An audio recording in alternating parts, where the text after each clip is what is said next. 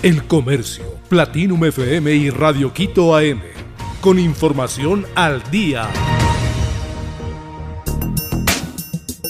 Fiscalía critica la fuga de Duarte. La Fiscalía criticó que la ex ministra María de Los Ángeles Duarte, sentenciada en el caso Sobornos, se fugara de la Embajada de Argentina en Quito.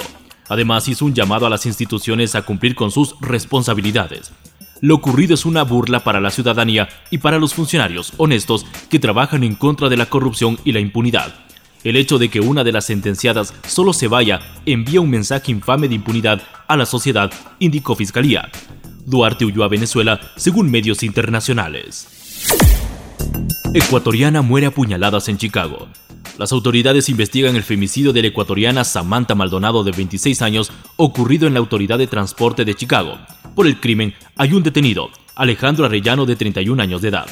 Las primeras informaciones señalan que la compatriota y el hombre fueron compañeros y mantuvieron una relación sentimental durante cinco meses, pero habían terminado. Según los documentos del caso, Maldonado y Arellano se reunieron en un restaurante a la medianoche del sábado 11 de marzo. Luego ella salió corriendo y el hombre la persiguió. Esto se ve en los videos de vigilancia. En un instante Arellano sacó una navaja, se produjo un forcejeo y el hombre apuñaló a la mujer varias veces. CNE sin plan para frenar afiliaciones fraudulentas a movimientos. El último proceso electoral para seccionales y vocales del Consejo de Participación Ciudadana y Control Social no fue la excepción para las denuncias de afiliaciones no consentidas. Hasta ahora, en el Consejo Nacional Electoral no hay un proyecto para resolver este problema.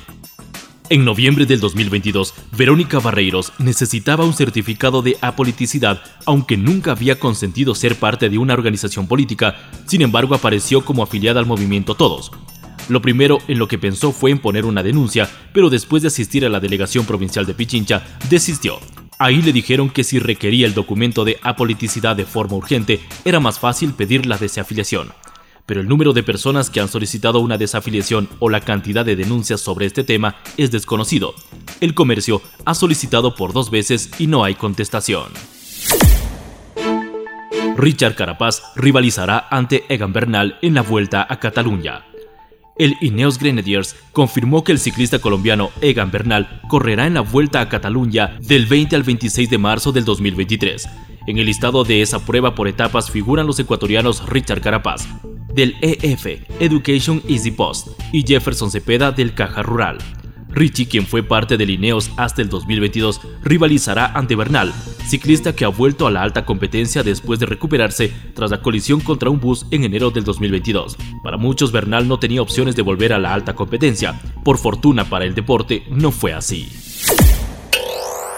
Starlink probará su servicio de telefonía e internet satelital. Space 10 planea empezar las pruebas de un servicio de telefonía satelital este año. La telefonía satelital ocupó uno de los paneles de la conferencia Satellite Conference and Exhibition 2023 que se celebra en Estados Unidos el lunes 13 de marzo. Asistió el vicepresidente de ventas empresariales de Starlink de Space 10, Jonathan Hoffer, quien detalló que el servicio de Internet por satélite de Space 10 ya cuenta con más de un millón de usuarios y que la compañía aeroespacial fabrica seis satélites y miles de terminales de usuario cada día. El Comercio, Platinum FM y Radio Quito AM. Con información al día.